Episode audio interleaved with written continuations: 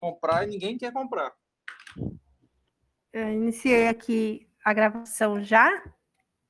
Já publiquei, acho que em todos os grupos que eu tô, boa parte que me permite fazer divulgação já foi divulgado. Será que esse coloca tu deixa? Eu coloquei no meu lá também. E aos poucos a galera vai entrando. Mas enfim, boa noite, Michel, boa noite, Gustavo, boa noite, Robert, boa noite. Thiago. Boa noite, pô. Thiago, Thiago estava sumido, apareceu hoje. Né? Presença ilustre aqui. Boa noite. E hoje, então, a gente está aqui com o Michel, está com, com o Cardoso. E aí, eu, antes da gente começar tudo, eu queria saber né, como vocês começaram no mercado cripto, quem são vocês, o que vocês comem. E aquele não é Globo Repórter.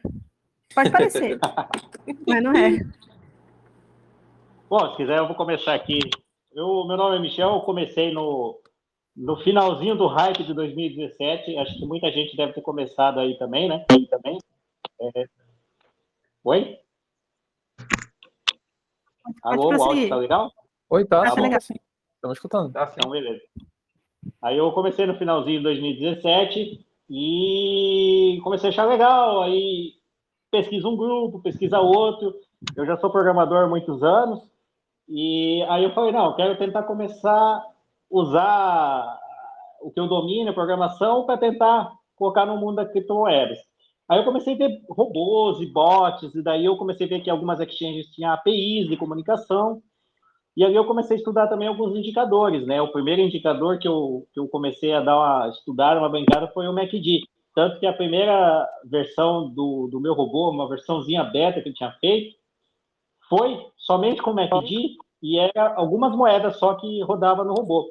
E daí, a partir daí, eu fui me aperfeiçoando, fui estudando outros indicadores, né? Porque para a gente é, configurar, desenvolver o algoritmo, você precisa entender o indicador, né? Pelo menos o básico. E até eu me lembro quando eu conheci a Armata, foi em 2019 lá na CryptoBlock, né, Armata? Que daí a gente. Foi, né? Exatamente, foi que eu fui levar semana passada. A gente, semana passada, semana retrasada, a gente fez um com Day Vision, né? E eu uhum. fui naquela, naquela, naquela, foi naquela naquele foi evento. Né? Foi, é, foi. foi. Eu fui naquele evento para levar as roupinhas para o filho Isso. dele que estava para nascer. E daí, e eu saí, e daí eu, eu literalmente. Eu, saí de um, de um. Eu passei. Porque eu moro longe, né? Então demorei umas. De carro, mais de duas horas de carro para ir lá. Tá vendo isso? Porque é amizade. Mas enfim. E eu lembro que lá a gente conversou também bastante sobre indicadores e coisas. Você falou, ah, eu tenho um, um, material, alguma coisa. Você me passou um monte de livro também, lembra? Que a gente estava vendo até de Larry Williams e um monte de coisa lá. Exato, exato. É porque eu, nesse dia eu estava com um aluno meu, Exatamente. que ele hoje é dono do, de uma empresa. Eu estava com um aluno meu e ele na, naquele dia, um ex-aluno meu, na verdade. Hoje ele é dono do, da Vero, uma empresa que faz operações automatizadas, e a gente te encontrou ali e trocamos ideia para falar sobre isso, automatizar, sobre enfim, Não, hoje. Ficamos um tempão conversando, né? Ficamos um tempão conversando sobre estratégia, sobre como automatizar. É, o que a gente estava buscando na época era uma coisa voltada para backtests, né? Exatamente, exatamente. E... Eu acho que agora. Pode falar. Eu não sei se o Gustavo quer, quer, quer se apresentar aí também, porque daí. Rapaz, na hora. Então, meu nome é Gustavo. É, eu conheci o Bitcoin mesmo, assim, essa área de programação, junto com o Bitcoin, né? Eu acho que eu, tinha, eu sempre fui aquele molequinho CDF, né? Que ficava na escola, computador, escola, computador. Aí eu conheci o Bitcoin mesmo quando eu tinha, acho que uns 13 ou 14 anos. Que eu tinha um computador ainda bem ruim na época, tentei minerar e deu errado, aí, aí eu vazei fora. Depois voltei para ele de novo. Uma história bem longa com esse Bitcoin. Aí depois eu conheci o Michel, né? Aí nós começamos a programar junto, né, Michel? É, inclusive você foi, foi cliente meu até, né? Com, foi, com foi. No, começo, no, né? começo, no começo eu tinha as ideias, mas não tinha o, como colocar as ideias em prática, né? Aí o Michel veio para isso daí. programação, etc., indicadores, aí já me ajudou bastante, depois a gente virou parceiro. É, Mas e daí sempre... surgiu também uma, a, a, uma demanda, né, de, de, de, colocar na nuvem o robô, né? É, aí e, o Michel... E aí você tinha essa parte do front-end, a gente juntou aí a, o conhecimento de cada um e acabamos, exatamente, acabamos fazendo a parceria da, do robô e fazendo um, com o que o pessoal estava pedindo. Uma coisa em, que, eu, que eu bato muito de frente com faz bot tanto para sinais quanto para para mercados é, mais de automatização, né? Aqueles bots de compra e venda que tem. É, você falou que era do front-end, mas eu, uhum. eu, sinto falta muito de, de design, sabe? De, de experiência é. de usuário mesmo. Uhum. Cara, parece que é um desafio. Eu, você, eu desisto, assim, falar. Fazer na mão. Porque uma coisa que era para te facilitar, normalmente tende a complicar, né? Eu, eu, a gente, é. atualmente eu uso um, né, para fazer minhas operações, que é bem custoso, gringo e tal. E até, acho que até comentei com, com o Michel, né? Comentou o Cornix, né? É, o Cornix eu uso porque ele tem várias filtros ali e tudo mais, mas confesso que a língua dá um. Dá, a, a, a, porque ele é todo em inglês, né? A linguagem dele e por ter diversas features, também às vezes a gente fica meio, meio perdido. E é, uma, como uma... nesse, nesse, nessa situação, tanto para uma pessoa mais experiente, né? uma pessoa que envia sinais e tudo mais, e para a pessoa que é usuário final, podemos dizer assim, né? Exato, ele, ele, é, ele é, não é pensado só para um público-alvo, ele é abrange mais geral, né? E daí acaba sendo talvez complicado para quem é iniciante e, e também para o usuário mais avançado, né? Uma, até uma premissa que eu tenho com o Gustavo, quando a gente foi desenvolver o robô na nuvem, esse da, para sinais, né, para o usuário final, eu falei para ele, Gustavo, robô cheio de, de, de função já está tá cheio no, no mercado. No mercado. Falei, vamos tentar montar uma, né? Vamos tentar montar uma coisa mais simples, mais é, mais assim, agradável. Bacana. É, exato, mais agradável até para o usuário iniciante, porque senão o meu, o meu robô até o Action do Bot, quem bate à primeira vista, ele acha que é complicado, e realmente e tem razão, ele não é uma coisa tão fácil, ele precisa ter um pouco mais de, de conhecimento. Já o de sinal, como é um negócio um pouco mais mastigado, é uma coisa que eu já falei para ele. Eu pensei assim, não, vou fazer um negócio mais simples possível. Não adianta colocar um milhão de função, né? É. Podem até ser úteis, mas vai acabar é, não atraindo o público-alvo que a gente procura. Exatamente. Vocês procuram uma pessoa que segue sinais ou pessoa que, que, que envia sinais, né? São, que são duas coisas diferentes. A pessoa que consome. São duas coisas né? diferentes. É, a, pessoa, pessoa, que consome que e, o, e, o, fornecedor de sinal, exatamente. Então, assim, a, a, a, eu sempre busco o fornecedor de sinal, eu tenho que fazer parceria com o fornecedor de sinal, porque daí o fornecedor de sinal, ele informa para o usuário dele que agora há automatização. Então, quem quer seguir a automatização, existe a possibilidade de assinar o meu robô, né? E, óbvio, não, não é nenhum tipo de exclusividade, eu tenho parceiro que tem dois, sina dois robôs de sinais, por exemplo. Então, a pessoa, ela escolhe qual robô que, que melhor é, super as necessidades dela, né? Mas geralmente eu, eu costumo procurar o fornecedor de sinal. Você falou que você tem dois tipos de robôs, né? Você tem um robô voltado para sinais e o outro robô, é, é, qual é a finalidade dele, assim? O outro. O voltado para sinal é para aquele usuário que quer mais mastigado, que ele não tem tempo de seguir o mercado, então ele assina uma sala de sinal. Digamos que você tem parceria comigo e você lança sinais, né?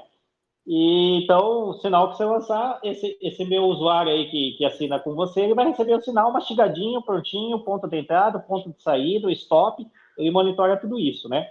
Já o outro robô que eu tenho de estratégia, que seria o Action Petrobot, ele já é um robô mais assim para a pessoa que quer colocar sua própria estratégia. Né? Ela define qual moeda ela quer operar, ela define que tipo de estratégia ela quer seguir para fazer uma entrada de uma moeda, né? Usando um cruzamento de MACD, usando, sei lá, RSI, Boeing Band, para saída também, controlar o stop. Só que daí a pessoa ela tem que ter um pouco mais de conhecimento do mercado, né? que é o que a maioria acaba não tendo. O pessoal quer um pouco mais mastigado, né? um pouco mais simples a, as operações. Então, o, essa, essa coisa do, de, de tendências, de indicadores. É, eu lembro que na época você estava começando a, a, colocar coisas de, de price action, né? Como, como, como evoluiu um pouquinho isso? Ou, ou não, não, não abrangeu muita coisa ali? A partir do momento que a gente conversou, eu me lembro que a gente estava falando de Larry Williams, né? Eu coloquei até o setup de Larry Williams, e eu devo ter colocado mais um ou outro indicador. Não, não coloquei mais muita coisa, porque chegou no momento que eu olhei assim, o robô estava com muito, muito indicador, muito setup, muita coisa. E ele estava começando a virar uma bola de neve. Eu pensei, melhor deixar assim, do jeito que está, funcionando, até porque quando tem muita função, o pessoal acaba nem usando tudo, né? E isso acaba deixando muito complicado a parte de teste, a, a parte do desenvolvimento também, né? Então eu achei que ele chegou num nível que já está legal, já está estável, né? E que eu pretendo manter assim, no máximo uma ou outra é, função, adicionar uma outra função, mas a princípio eu pretendo manter assim agora. Digamos assim, cheguei numa versão estável, né? E quero manter assim, fazer pouca, pouca alteração durante o, o decorrer agora. É, esse robô que você, você tem, ele, esses indicadores, eles são feitos algum um backtest? Como é que, e se é feito esses backtests, como são realizados esses backtests? Eu desenvolvi um próprio backtest para ele, entendeu? Então, hoje, é, no próprio robô, existe um ambiente de backtest que você escolhe, por exemplo, qual moeda você quer, qual, qual é, setup você quer seguir e qual período você quer seguir, né? Então, você consegue pegar, dependendo do período do tempo gráfico, você pode pegar até 20 mil candles, entendeu? Aí ele vai fazendo, compra, venda, compra, venda, ou estopa, e ali no final ele te dá mais ou menos um resultado, entendeu? Então, isso dá para fazer Beleza.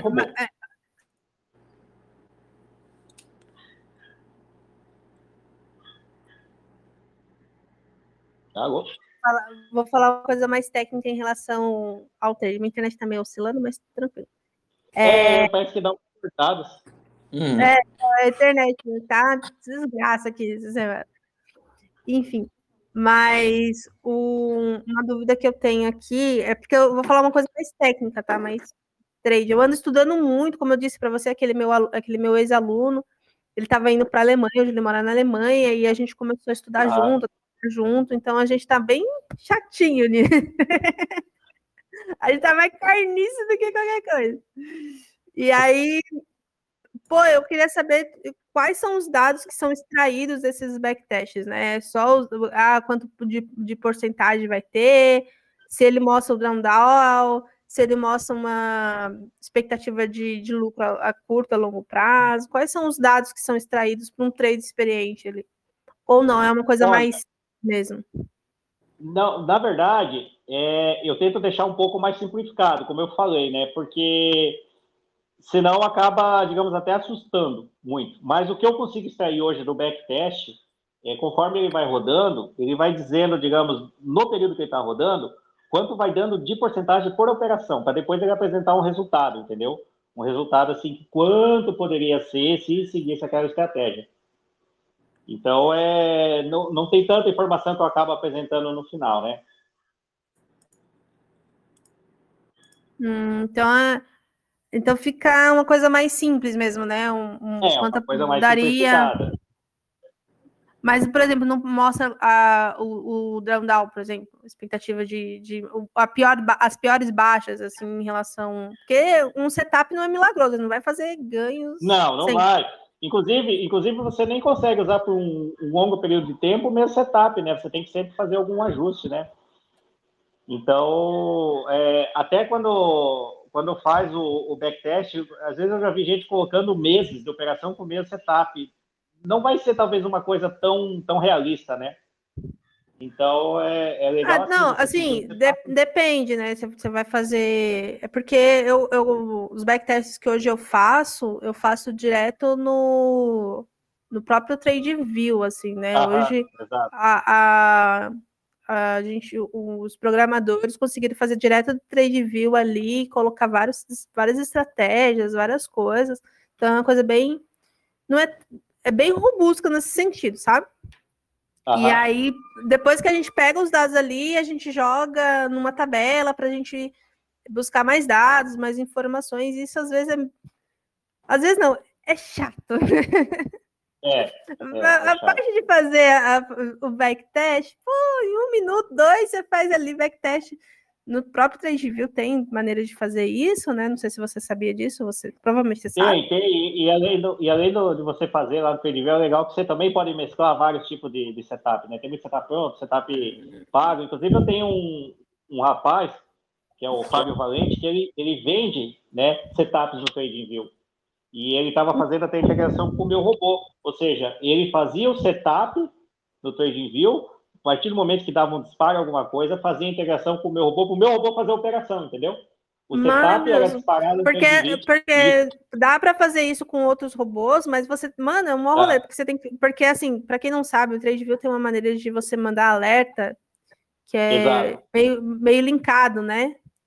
E aí, Uhum. para outros, você tem que fazer, você tem que pegar um bot, um, um bot terceiro que fica no meio do campo, digamos assim, entre Porque ele não opera, né? Ele só dá disparos e alertas. Exatamente. Então você tem que pegar o- os alertas, o- ele dispara para Aham. você o alerta, então você tem que jogar dentro de um canal que tem o bot que envia os sinais. Pô, é um. Mano, é um rolê. É um É. rolê. E, e o mais, o mais difícil Gustavo para. Pode falar mais. Que ele fez essa parte de integração, até o Gustavo pode depois dar, uma- dar mais um pitaco. É ele fez o essa o webhook, né? Isso, exatamente. webhook.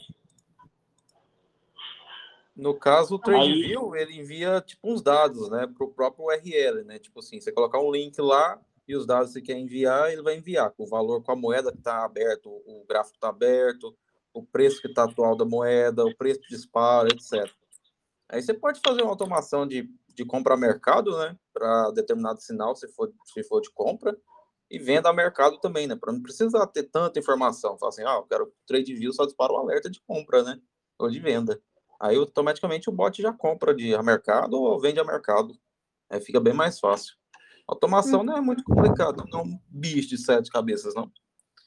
Não, É sim, é tranquilo. porque, como eu falei, eu, o, a gente consegue fazer da seguinte maneira, né? A gente pega a configuração né, de dados conforme o bot que a gente utiliza. No caso, eu uso o Cornix. Então, ele tem, ah, Ah, é, um- ele tem um- uma linha de, de informação Pode. que tem que ser passada para ele, para ele fazer as operações.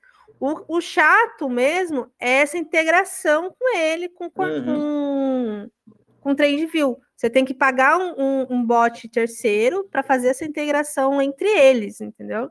Ah, E acaba, nossa, acaba sendo custoso.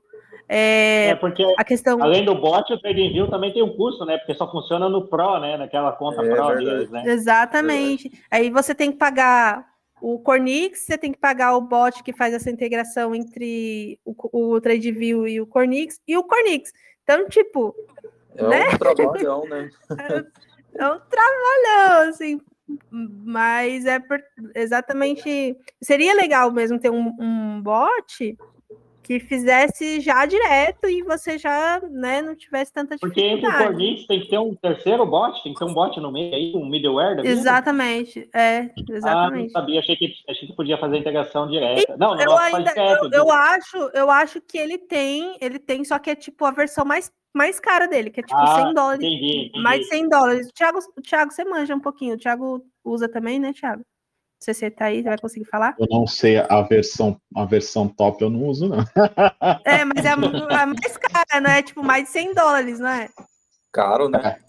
É caro. é mais de Cara, 100 dólares Caro pra nós. aí ele, né? ele Caro. faz Sim. essa É, integração pra aí nós, ele faz essa Pelo que ele entrega, pelo que ele entrega, é, é, Ele é barato. coisa fora de série, né? é, fora de exatamente. série ó uma Mas aí- coisa aí que tá, não Marta, tem é-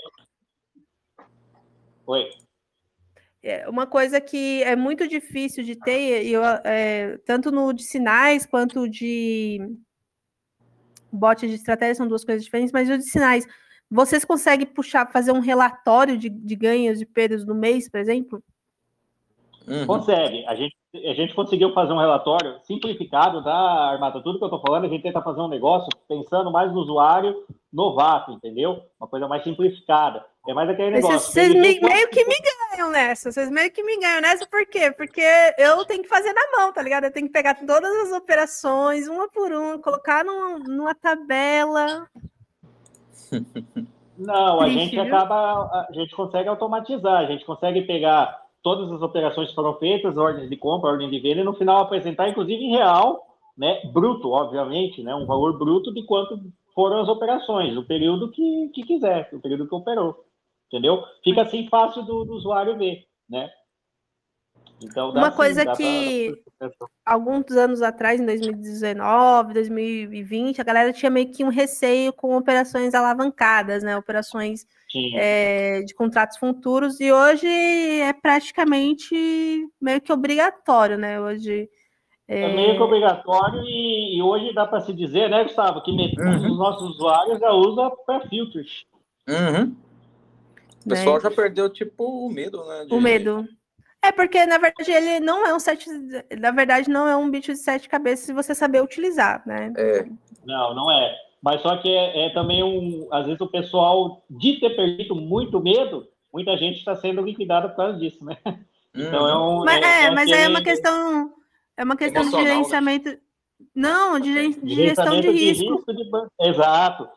Só que isso é uma Porque, coisa. Porque assim, o cara. o cara o cara pega 100 reais, 100 dólares, vai, 100 dólares, assim, 100 reais, uhum. vamos, vamos, colocar pro, pro cotidiano BR mesmo. E aí ele pega 100 reais, alavanca em 10x, aí ele não vê que ele fez, sei lá, 5% de lucro naquela operação. Não, ele vê os 50% ali, porque tá em 10x. Uhum, e ele fala, no próximo, ele não vai colocar 100 reais, ele vai colocar mil. A banca toda. E daí, e daí ele começa, Aí ele começa a ver, começa a ir próximo da liquidação dele e fala, vou jogar em cross o negócio aqui para ter mais, né? Em vez dele usar é, só aquela porçãozinha no, no, no, no, no, trade dele, já joga em cross para pegar toda a banca dele. Aí quando vê, liquida a banca dele inteira. Então, assim, é, isso é uma coisa que você falou, pessoal, é, o gerenciamento de risco, para quem usa filtros, que tinha que ser um negócio mais pensado, às vezes o pessoal não faz, né? Então, por exemplo, uma coisa até que nós temos no nosso robô de filtros, ele também não tem estratégia, ele é só para seguir sinal. A gente já deixa por padrão para o pessoal já usar isolado, por exemplo. Então, se o cara colocar uma banca de 50 dólares e ele for liquidado, vai ser liquidado aqueles 50 dólares que ele está usando, entendeu? Mesmo que ele tenha uma banca de mil dólares. É, a gente já até fala, pessoal, ó, não use cross. Né? Claro, isso vai de pensamento de cada um, mas já é um tipo de pensamento que o pessoal novato nem sabe o que é cross e que é isolado, entende? Então é uma coisa assim que a gente já. Mas, já mas assim, por exemplo, eu, eu sei que vai ser meio chato, porque eu, eu uso um produto totalmente diferente e, e eu sei que é meio ah, irritante comparar e tal. Mas, por exemplo, no, no Cornix a gente consegue fazer um gerenciamento de risco, fazer, ó, eu quero que use só 10% do meu capital, eu quero, ou ele tem é, outros tipos de gestão de risco também, né? Tipo Option F, ah. é, martingales, formas de martingales. Essa já é uma coisa mais complexa para o produtor de, de sinais, né? E Sim, apesar o... que no meu robô o outro tem martingale, só que se eu te Não, eu não gosto também, eu não fazer, sou fã de martingale, não, tá, gente? Ninguém, tô... usa, ninguém usa, sabe? Eu coloquei lá, fiz vídeo, gravei, falei, galera, agora tem um, um martingale e tal. Pensa que alguém usou, ninguém usou. Entendeu? Mas é que então, é, assim, o martingale, o martingale, ele dá para ser utilizado. tem muita banca também, né? É. Tem, mas ele é feito para um determinado tipo de setup, né? É, tem setups exatamente, exatamente. que são voltados para martingale mesmo, né? Eu fiz um, um eu fiz um o, o Thiago o Thiago hoje vai ser solicitado para caramba. Eu fiz um curso de estratégia de setups, né? Que eu, eu começo do ano eu comecei a surtar nisso. E eu mostrei que tem setups que são só voltados para martingale mesmo, né? E, e, são mais arriscados. Então, é uma questão de, de gerir a sua banca. Mas, enfim, ele tem diversos tipos de gestão de risco. E no, você configura, né? O, o produtor de, de, de sinais, ele configura isso e o cliente final segue aquela gestão de risco também. Entendeu? E aí, uhum. de vocês não tem isso? Ou ele só segue os sinais e por conta própria? Tipo, ele que se vira com a esse banca? Ou ele... segue sinais, esse robô que segue sinais, ele segue exclusivamente sinal como vem do fornecedor, entendeu?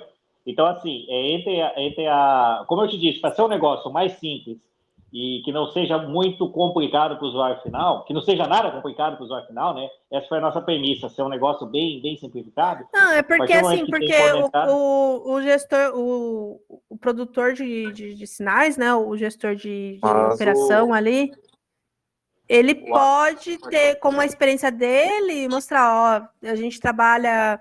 É, nossos sinais trabalham numa relação risco-recompensa X, a gente usa X% da nossa banca para cada Sim. operação, né? Por exemplo, 10% da minha banca para cada operação em, em determinada relação risco-recompensa.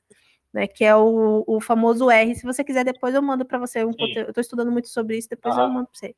Ah, é, porque e... o fornecedor final manda o, o a, a, banca para usar, inclusive o fornecedor final manda qual é a alavancagem para usar. Oi, Gustavo.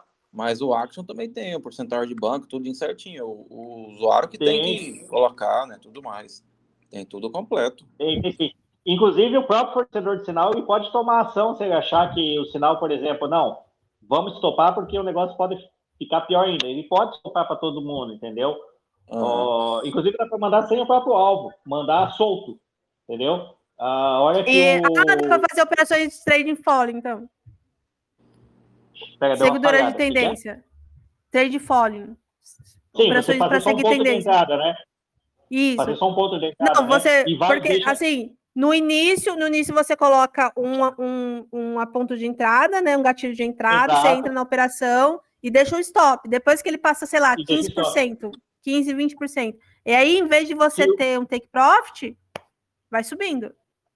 Vai subindo. Daí, se o, se o fornecedor de sinal achar que está interessante agora sair, ele pode mandar um, um comando, digamos, vamos falar assim, para todos os robôs que estão seguindo ele, ó, pode cortar a partir de agora. Aí, a partir de agora, ele e sai para todo mundo, entendeu? Isso também é possível fazer. Então, porque é, no, jeito... no, no Cornice, por exemplo, eu sei que eh, vai ser chato isso, mas a gente não consegue. Eu gosto de fazer tendência, né? Eu gosto de pegar o movimento uhum. inteiro. Mas eu, eu, eu, tá, na minha conta pessoal, eu faço o seguinte: eu tenho normalmente dois alvos. Aí, o que eu faço? Ele rompeu ali, fechou acima do primeiro alvo. Eu não gosto de vender metade do meu capital. Eu gosto de fazer o quê? Sub não faço parcial, eu gosto, eu na minha conta pessoal, ele rompeu ah, ali. Ah, tá. Maravilhoso. Eu subo meu stop pro valor uhum. de compra mais 1%. Né? Certo. Ou como é alavancado às vezes, o que representaria 1%. Porque se voltar pelo menos 1% ali, eu tenho. Nem que seja para me iludir. Você já protegeu, né? Você já, já protegeu, porque se ele pegar, voltar, você já tirou a entrada mais 1%. Você já tirou teu. Você já está no lucro, né? Exato, eu gosto de fazer assim, já, e aí quando. Um stop gain, né? É, Exato, assim, coloco ali no stop gain. E aí, uhum. só que eu não gosto de vender, eu na minha conta pessoal não gosto de vender parcial. Só que uhum. o robô que eu utilizo, ele me força a vender metade ali na, na, no primeiro objetivo e depois ele vai seguindo os outros objetivos, né, os outros alvos. Isso é bom e é ruim por dois motivos. É bom porque para o cliente final, ele se sentir seguro, entendeu? Ele, olha, eu vendi metade, metade, pelo menos, do meu lucro. né? E ainda vou subir o meu stop, a outra metade já vai estar também com stop gain, né, ali para salvar o meu dia. Só que isso reduz o lucro no final do mês, porque é, o que dá é. lucro mesmo, você é, corta o, pela metade o seu lucro. É. Exatamente, você, é, você corta ali o seu potencial de lucro. E para o trader, ele quer, um, ele quer manter o máximo possível da operação que está positiva e cortar as perdas o mais rápido possível. Esse é o nosso objetivo. E aí, quando acontece isso, você tipo, você está falando para si mesmo, ó, tô cortando ali. Se a, se, o meu, se a minha operação é de uma relação 2 para 1, eu vou ficar com 1,5, um 0,5, né? Se fechar no stop gain. Então, pô, Será que compensa você entrar com vários alvos encerrando a cada porcentagem, né? Cada alvo, uma determinada quantia do seu capital e vai no final da, das contas você não pegou nenhum, nenhum R que a gente chama, né? Nem meio, meio, nem meio R. Então fica difícil ter um lucro real no final do mês. Porque tem muito disso, né, Michel? Muito trader aí pega final do mês, fala, fiz do, do 2 mil por cento de lucro, mas quando você vai ver, o cara não fechou nem 5%, nem 5% no, no mês. Aí, Aí a conta não É. fecha, né? aí, aí acaba com o peão. Eu tenho umas dúvidas para tirar. Eu posso, posso mandar minha pergunta? Lógico. Boa noite, gente. É, Boa noite. É, na verdade, assim, é, é, pelo que eu vi aqui é, do, do que a gente conversou, né? A, a minha primeira dúvida é assim: em relação a, a- aos, ao, ao bot, o, o, o- que vocês desenvolvem, por exemplo, ele trabalha em, todo, em quais exchanges?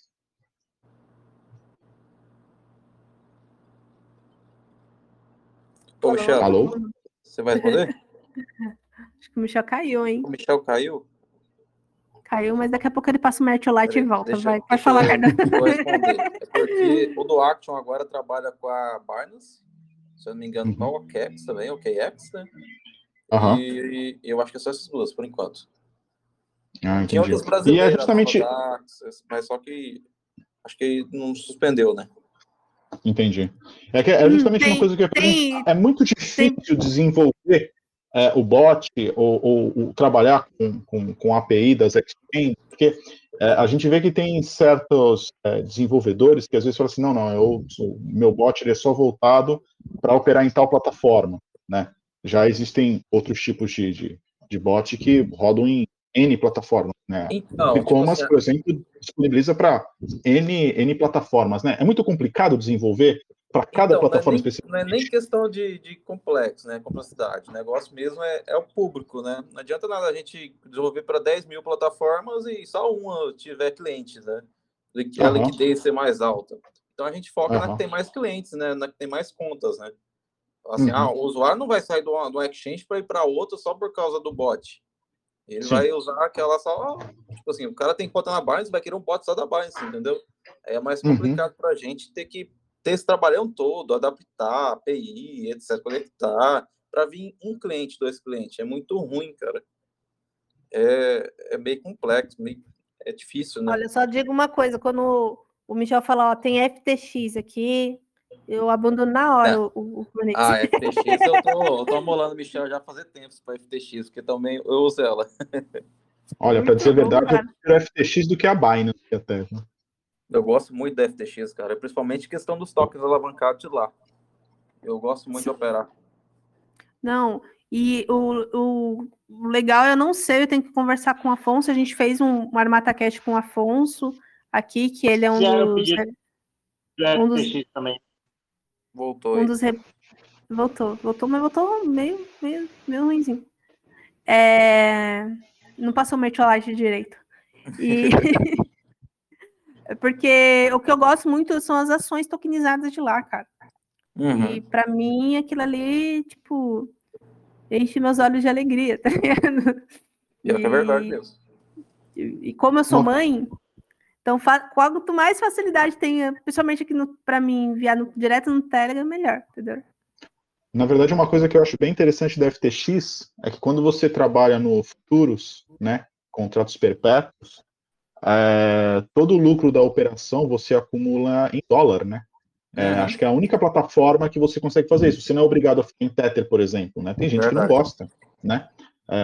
E opta por operar com outros pares, né, de, de stablecoins. Mas lá você tem a possibilidade de acumular em, em dólar. Então, vai, digamos que de repente o, o- a Tether implodiu, né? Aconteceu algum problema e a Tether, tipo, foi pro vinagre.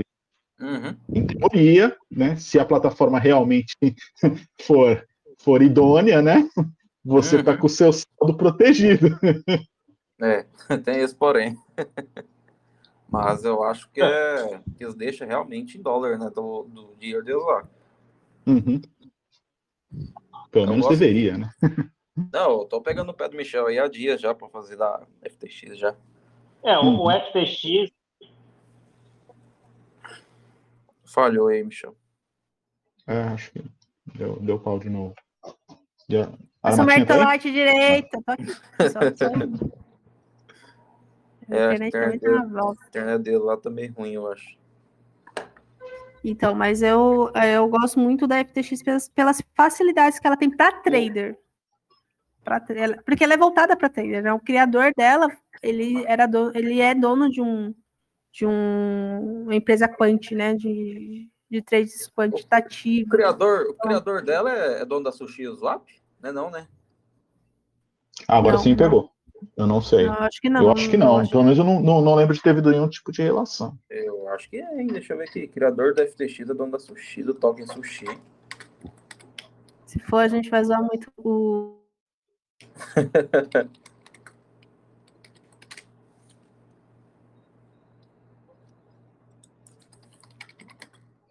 Outro detalhe interessante da FTX, eu não sei se eu estou falando bobagem até, o Armatinha, você me corrija se eu estiver errado. Mas. O... Ah, não sei se o som tá bom, mas tive que ir pro notebook, o celular não deu mais certo, não. Ganho, caiu, mas agora tá, agora tá bom, agora tá legal. Passou tá. o metilate? Passei o metilate. Tá louco, o celular aqui não tava, tava muito amigo, não. Não ardeu ainda não, pode jogar mais um cadinho. então, é, o, o, token da, da FTX, né, o FTT, uh, ele, caso você utilize ele, né, compre uma certa quantidade, deixe em stake, ou até você é, é, armazene, tem algumas opções ali na parte de configurações da, da plataforma, você tem desconto nas taxas, né? E parece que é um conceito diferente do que o Binance Token, né, o, a BNB, né? Porque o BNB você usa ele, né, é, para pagar taxas mais baixas. Então ele substitui Exato. o que você ia pagar, né? E já na FTX não, na FTX você tem um token que na verdade você não, não gasta ele, né? Basta você mantê-lo, né? Que assim você simplesmente já vai conseguindo ter descontos em taxas. Achei um negócio bem, bem interessante, assim, né? Bem mais obviamente, legal, porque... a Binance acaba sendo muito melhor, né? Se você gastar o token, porque você depois, obviamente, vai ter que comprar mais tokens para poder ter desconto. Verdade. Eu nunca me apeguei nesse trem da Binance de descontar a taxa com o BNB, né? Porque se eu tenho um token, eu vou querer rodar ele para ver onde ele vai, né? Eu não vou querer gastar uhum. ele com taxa.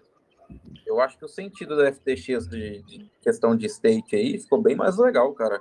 Porque faz a pessoa comprar o token, rodar e ter. E virar uma poupancinha, né? É, Ela... Sim. É Excelente ideia. Tanto, mas por exemplo, o tanto de dinheiro que eu já perdi, cara, de, de, de gastando com taxa na, na Binance. Ixi. É. É, é complicado. Né? Eu lembro Mas, que a Binance ela dava, tipo assim, pro hold mesmo, dava, tinha dia que me dava 20 BNB de, de negociação. Aí gastava rapidão, que eu fazia, eu acho que de muitos Bitcoin. Aí pensa, uhum. eu tivesse rodado tantos BNB que ele tinha me dado. Fica fazendo scalp. Tava bicharia, né, Gustavo? Nossa, hoje, cara. Na época era 15 dólares cada BNB. Hoje a galera, hoje a galera quase não quer usar para taxa mais, né? Não, Porque não, não quer não. O pessoal já cria conta na Binance, já desabilita já a questão de... Já desabilita.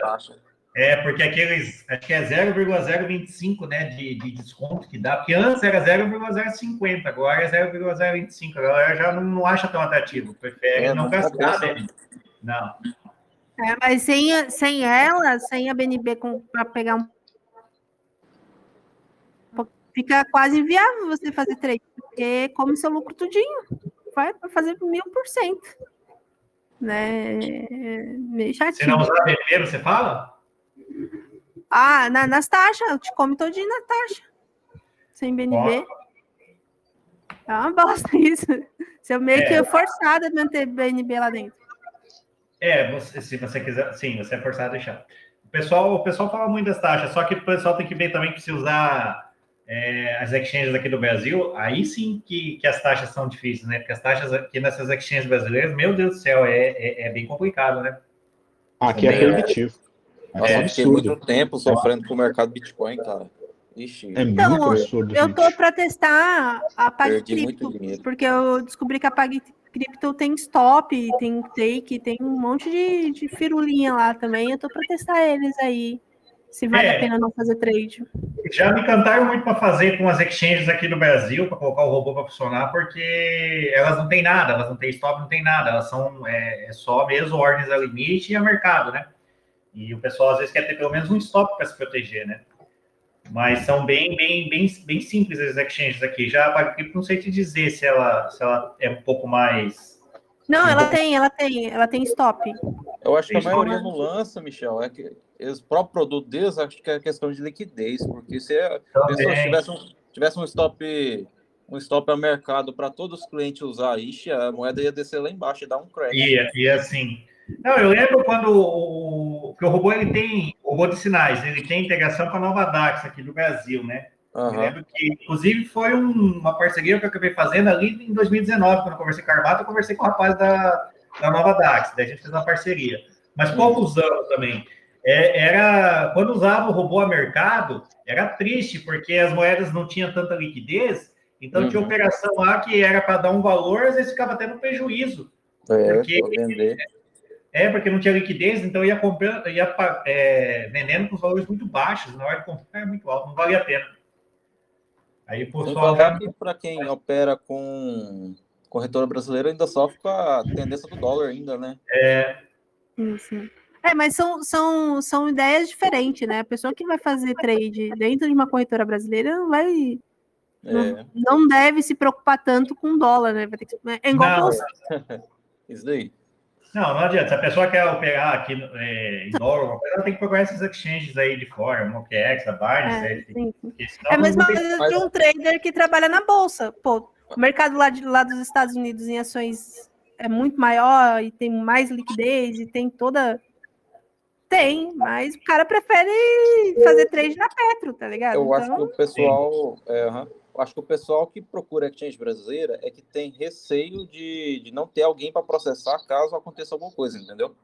Eu acho que, tipo assim, a empresa faliu, eles vai ter um advogado, vai ter um CNPJ, né, para redirecionar o advogado e vai tentar recuperar o dinheiro dele. Agora pensa, uma Binance da vida dá um hack lá, alguma coisa, né? Aí como é que vai procurar os fundos deles? Não tem como, né? sei não, sei não. Perguntar pro Thiago. E aí, Thiago, você processou a GBB, pegou de volta? Ah, É, parece, né? Aquilo ali, gente, é um absurdo o que eles fizeram, né? E, e eles foram bem sacanas, né? Se você Foi. analisar. Porque assim, é, parece que já, já foi meio que pensado, né? Não sei se foi pensado ou se foi pensado durante o processo. Mas o que eles fizeram? Eles tentaram estabelecer como se fosse uma atividade comercial da empresa, né? Uhum. a- a- o, a- a- o giro infinito, como o pessoal chamava lá do, do grupo GBB, né? Uhum. E, e o que aconteceu? Tem arbitragem entre eles, não é? Ou não? Ou eu tô confundindo? É, eles diziam que faziam, na verdade, eu acho que os- o- a, a verdade mesmo é que os bitcoins só estavam ali, né, é, de fantasia aparecendo na, na, na plataforma. Eu não sei se eles tinham efetivamente aquilo. Eles diziam que eles tinham como providenciar na, na, é, é, na outra ponta. Eu não sei exatamente como era a treta que eles diziam lá fa- fazer. Mas assim, você viu o book, o book tinha liquidez. Só Sim. que aquela liquidez era falsa. E aí o que aconteceu? É, depois que o- a, a plataforma veio abaixo, eles ficaram alegando que era hack, não conseguiram provar direito aquela história Uhum. entraram com um processo contra eles, tal. Eles pediram, no- na verdade, a- uma situação alegando que a, a empresa estava com dificuldades financeiras, pedindo recuperação judicial, né? Uhum. Aí, o que, que qual é a intenção, né? Eles conseguindo a recuperação judicial, né? Posteriormente, eles vão alegar que, infelizmente, mesmo com a recuperação judicial, a empresa não teve força suficiente para se manter no mercado e vão entrar com pedido de falência. E aí, na falência, cara, esquece, ninguém recebe. Já é. Não recebe Já nada. era, porque vira massa É. falida. Não tem, vai fazer o quê? Então, assim, eles tentaram, ah, e não sei se estão conseguindo, porque eu não estou acompanhando esse processo especificamente, mas eles tentaram simplesmente é, é, justificar que a atividade deles era uma atividade regular, né? E que por Uhum. uma infelicidade a plataforma veio a falir, entendeu? Ainda Essa que foi a eles intenção deles. a desculpa de hack, né? Porque geralmente essas exchanges, quando falam, é só que foram hackeadas, né? Sim, e É. até hoje essa história está mal contada. Tem inclusive o, o- a investigação criminal foi feita, uma investigação criminal, não sei que pé tá, porque infelizmente esse tipo de processo, não só esse sigiloso? tipo de processo, né? Qualquer tipo de processo no Brasil é demorado, não vou nem falar que é sigiloso, porque as informações vazam desse tipo de processo, né?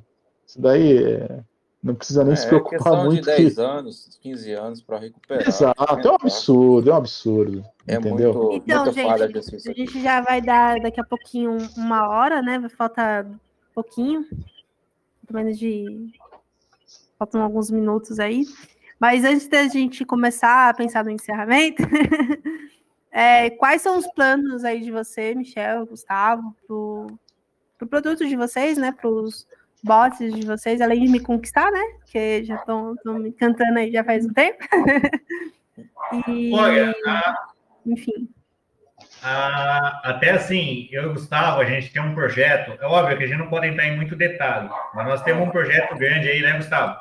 Isso. Nós estamos pensando que vai ser uma coisa assim, bem, como eu posso dizer, bem inédita no mercado de criptomoedas, a nível mundial, entendeu? Então, uhum. a, só que a gente não pode entrar em muitos detalhes, só vamos deixar o, o como eu posso dizer, o gostinho aí, só, só a, a curiosidade. A, a curiosidade, né? Então, assim, é um negócio que a gente pensa para final de ano, ano que vem. E em relação ao robô, a gente está sempre tentando melhorar, né? Hoje, como, como eu posso dizer, o robô está num nível de estabilidade que a gente acha suficiente, né? Não, não que assim, ah, a partir dali a gente não mexe nada, mas está num, num, nível de estabilidade, todos os robôs aqui, num nível de estabilidade que a gente acha bem interessante, né? E a gente está sempre em busca de parcerias, né? Tanto de fornecedores de sinais, né? É, a, a, gente adaptou o robô agora para funcionar com aquele copy trade raiz também, né? Que a pessoa pega direto da, da exchange já já faz, eh, já espera a operação também para todo mundo, né? Então é isso. É, isso é, isso é uma coisa que o pessoal pedia muito, sabe? E a gente acabou fazendo aí. Hum, é... E aí a gestão de API fica com, com Cornix mesmo? Com, com bot, perdão. Não, não tem, a gente não faz nada que a, que a custódia fique com o dono lá do sinal, que quer que seja. A custódia sempre é do usuário, entendeu? É, é porque não, a, a, API, né? Só fica com as APIs ali, então. Com as APIs, exatamente, e com as APIs só para trade, né? Porque, por padrão, todas essas exchanges aí, qualquer API que você cria, né? Qualquer link, link linkação que você faz é, é só para trade, né? Ela não libera saque nem nada. Então, é uma coisa assim que o pessoal sempre pede. Ah, é questão de segurança, ah, não sei o quê. Já vem desabilitado, é. né? Hã? A API, na hora que cria, já vem desabilitado de padrão. Já vem desabilitado, saque, já vem desabilitado tudo. É só mesmo para fazer a, os trades, né? E... É o... Então, mas antes da gente, da gente terminar, alguma pergunta, Robert, Marcos, Suelen, Jaci, CryptoBot, que tá aí também, com um robôzinho bonitinho, coisa fofa. Tem pergunta. Eu fico calado aqui, com muito barulho aqui em casa. Hum. Mas eu escutei tudo. Tá não tem pergunta, não. Tem certeza? Depois de 10 minutos ele vai. Hum, então, podia perguntar. Questão de, de. Se tiver dúvida alguma coisa, depois pode, pessoal, que é. fica chamar no privado, chamar no meu canal lá do robô também. Isso aí é tranquilo. Eu até tenho uma dúvida, mas vou deixar para depois dos comerciais. eu tenho. Ih, polêmico. Eu tenho Pode Opa, fazer. Fala, Marcos. Qual que é a possibilidade de haver falha na conexão entre o bot com a plataforma? O bot com a Exchange? Pior que tem e já aconteceu, tá, Marcos? Sendo bem sincero com você. Porque ah, isso geralmente acontece quando tá o, quando o Bitcoin toma algum, algum, algum rumo, tanto para baixo quanto para cima. Aí trava a exchange. É, a primeira coisa que trava nas exchanges é a parte do front-end, a parte lá que você está fazendo na mão as operações. Aí, depois disso, trava as APIs. Teve um caso até, naquela, foi 19, a partir de 19 de maio, que teve aquela, eu não lembro o dia certinho, vocês devem lembrar aqui que teve, o Bitcoin caiu direto, assim, né? Foi de. 19 de maio, isso mesmo. Foi uma data fatídica para muita gente. É, exato. Então, naquela queda, quem usava filters, por exemplo, nem a API funcionava. Não funcionava. Então, quem estava usando com robô, de, com robô de filters, não só o meu, diversos robôs, não funcionava nada. As operações não, não, não, não, não, não efetivavam ah, não conseguia verificar preço, entendeu? Então, isso, isso ocorre sim, principalmente quando essas exchanges estão sobrecarregadas, porque elas não, nenhuma, nenhuma está preparada. Talvez a, a FTX, mas a, a, a Binance, a OKEx, nenhuma delas consegue suportar essa, essa demanda toda que acaba tendo quando ocorre, principalmente quando é queda. Quando é, é queda. Eu estava no grupo da FTX também, no grupo brasileiro de usar. Quando é crash geral, cara, queda em geral, nenhuma plataforma não suporta, né? Não suporta, nenhuma. É milhões nenhuma. de requisições ao mesmo tempo, mesmo segundo. Derruba é, mesmo. Não tem, não conseguem fazer. Até hoje eles não é, conseguem resolver isso. É, é, é para você ficar com, com, a, com a saia, a saia justa mesmo, né? Pra você não tem o que fazer. É. é. Não tem, porque é uma coisa assim que acaba até ficando a parte da gente não consegue nem ter nenhum tipo de ação, né? Porque a gente depende 100% do funcionamento lá da, da exchange, né? Porque a gente só, só, usa um canal de comunicação com eles. E se esse canal tá, tá falhado, não tem o que a gente fazer. De, deixa eu aproveitar o, o, o, gancho dessa, dessa pergunta, então. Eu vou fazer uma outra, né? Polêmica agora, né? Já que o, o, o Michel falou sobre, sobre essa questão aí da, da, da, das falhas das exchanges quando acontecem movimentações muito bruscas no preço, pergunto, isso é proposital? Olha, eu vou te responder da, da, da, seguinte questão. Eu acho que é proposital pelo fato de que talvez eles não investem tanto quanto deveriam para melhorar esse, essa infraestrutura deles, sabe? Eles ganham tanto dinheiro que eles poderiam melhorar isso. E tempo eles têm para fazer isso. Porque se você pensar uhum. que o mercado está lateralizado há tanto tempo, certo? Que a, a, a talvez a, a demanda não é tão grande que nem nessas, nessas partes bruscas aí, eles poderiam melhorar essa infraestrutura. Eu acho que eles não, não, não, não, não há interesse para eles melhorar isso, entendeu? E daí acaba ficando, eh, respondendo a pergunta, acaba sendo proposital. Acaba sendo proposital. Até porque isso acaba levando o preço, né? Às vezes acaba fazendo uma manipulação de preço, né? Uhum. E é engraçado porque durante esse período, por exemplo, que nós tivemos, desde aquela alta de, do final de 2017 até o, o início do, do ano de 2020, vamos dizer, né? Uh, uhum. eu, eu, eu, achei muito curioso, né? Porque a Binance dizia que estava fazendo um baita investimento em infraestrutura ali para suportar e tal. E é curioso quando você vê esse tipo de movimento e você vê que a plataforma simplesmente cai. Mas não é então só fica mais, muito difícil né? você acreditar, entendeu? Que é, é algum problema, sabe? É.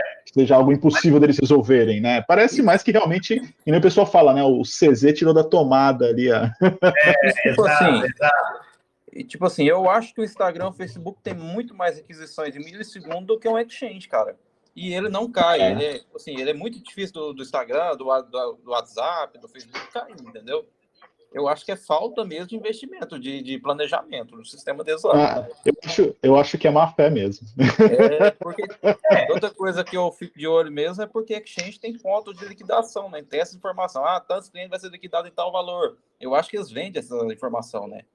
E, eu creio por mim que eles vendem, certeza. Uhum. Tem, tem, tem muita coisa que acontece aí que a gente não sabe, né? É, é, é por exemplo, uma coisa, que nem entrou aquela moeda, aquela ICP lá, que entrou valendo uma porrada, né?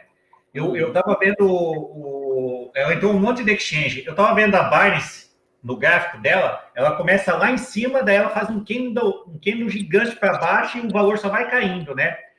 ali os próprios investidores, os próprios desenvolvedores, ou quem quer que seja que, que já tinha essa moeda, já deixa aquelas ordens todas preparadas, entendeu? É. Ali fazem os lucros dele, depois quem entra é a sardinhada que vai comendo e vai, vai, vai perdendo dinheiro. Então, esse tipo de coisa, por exemplo, toda exchange faz. Toda exchange faz. Então, assim, elas, digamos assim, vendem para listar o produto. Eu sei porque eu participei do desenvolvimento de uma moeda entendeu?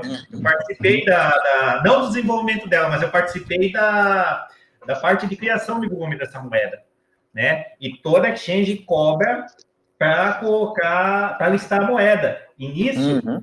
já, já tem os desenvolvedores e tudo, já tem as ordens tudo prontas lá. A partir do momento que eles liberam para a manada, já vai pegando aquelas ordens de cima para baixo, e dali difícil sobe depois, né?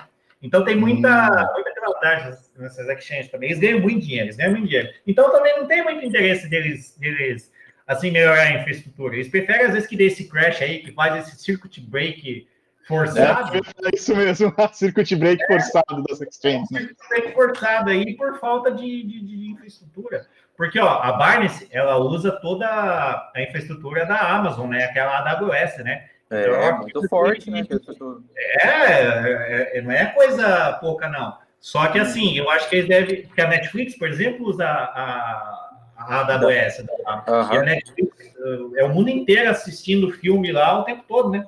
Uhum. Então, e, não cai, né? E não cai, não cai. Tudo bem que eles têm um esquema diferente lá, mas é uma coisa assim que dinheiro o CZ tem, porra, né? Os caras Mas assim, a gente tá só batendo, só batendo nele. Mas eu tô falando isso generalizando para todas as exchanges. Você pode incluir Sim. todas. Todas elas, quando dá esse crash, dá pau em todas, não adianta. E, é. e, não é só na parte do usuário ali que está mexendo no, no, no, app ou no site, na API também. A API fica instável pra caramba. O que eu mais vejo é a gente depois vindo me xingar no, no, no privado, mas não tem que fazer. É então, antes já, já demos uma horinha aqui, mas antes de encerrar, eu queria perguntar para vocês dois qual foi a coisa mais bizarra e estranha que aconteceu para vocês no meio cripto. Só para vocês terem uma noção, o primeiro convidado que foi a Snaila se descobriu, ela falou para gente que o número dela foi parar na Deep Web. E o povo foi lá pedir para comprar. Para quem não sabe, ela é uma, uma das maiores P2P, né? E aí o povo foi pedir para comprar coisas ilícitas. Nossa, coisa ah. bizarra. Não sei é, porque é, a gente cada, cada história, né? Mas assim, eu já, já vi, por exemplo, usuário vir falar para mim que sumiu, por exemplo, toda a banca da Binance e o cara não sabia como e tal e tal. Depois ele foi explicando para mim e falou que ele, ele guardava todas as chaves e senhas no Dropbox. E, ele, e esse Dropbox ficava aberto no notebook dele. E ele viajava com esse notebook. Aí ele disse que um dia ele esqueceu o notebook não sei aonde. E então, assim, é, sumiu tudo, tudo, tudo, tudo as contas dele. Daí, o cara, é, o cara daí abandonou o mundo cripto. Sem contar os pontos, né? Cara, cara que isso, mano. É a mesma, mesma coisa de colocar a chave privada da. No da... Não, no, na área de trabalho. Privada. É, é então, ele tinha, um Dropbox, ele, tinha, um bloquinho de notas lá, colocou numa página do Dropbox, estava tudo aberto. E o pior, e o pior é que ele, ele falou depois para mim que todas as senhas deles era, era a mesma. Então, a senha para acesso do Binance, a senha para ah, acesso do a senha para acesso do e-mail dele, ai, tudo ai, era ai, Então, assim, Parabéns, é uma coisa né? mais bizarra, né? Porque quando a pessoa ela está no mundo cripto, ela tem que ter um Quer dizer, não é que ela tem que ter, né? Não é todo mundo que tem esse discernimento, né, de segurança. Às vezes ela acha que só pegar e deixar lá na, na exchange já está seguro, né? E não é assim, a gente sabe que não é assim, né? Eu acho que a única coisa uhum. bizarra que aconteceu comigo mesmo foi questão de, de privacidade. Meu número de celular já foi clonado já para tentar invadir minhas carteiras. Nossa. Eu tive que ir na operadora, caramba. recuperar o chip de novo. Eu falei, caramba, cara. É depois, disso, eu, depois disso eu fiquei muito anonimato, sabe? Não divulgava nem endereço de e-mail, essas coisas. Tudo é mais questão de, de segurança, cara. Que Brasil é foda, cara. Até cheio de golpista. É, e para quem não, para quem não escutou aqui, a gente fez um podcast com a galera do Cypherpunk, né, que é o grupo do Avelino. E aí uhum. os ADM vem, foi falar sobre segurança, sobre como você se proteger. Foi bem, bem bacana. Né? E acho que é isso. Né? A gente já está uma hora. Muito obrigada, Michel. Muito obrigada. A gente agradece. Tamo junto. E fiquei muito feliz aí por, por, participar. A gente trocou uma ideia muito bacana, no, né, Michel? E, e desde então a gente sempre troca ideia. Exatamente. Essas amizades é, aleatórias que acontecem. é, legal, mais legais. É legal isso que no mundo cripto, né? Às vezes a pessoa nem se conhece. Eu e o Gustavo, por exemplo, a gente já se conhece faz um bom tempo, mas a gente nunca se viu uhum. ao vivo, né? A gente tem a é, amizade. Também, é muito isso. Muito e é legal isso. E a gente acaba tendo Michel, confiança, né? Mesmo sim, a gente. O, Mich o Michel é um dos poucos privilegiados que sabe o meu rosto. Olha só. Ah, é. é um dos poucos privilegiados que conhece o meu rosto. Então é isso. Muito obrigada para todo mundo. Um abraço e até o próximo MataCast. Falou! Um abraço, tchau, tchau. Até. Abraço, tchau, tchau.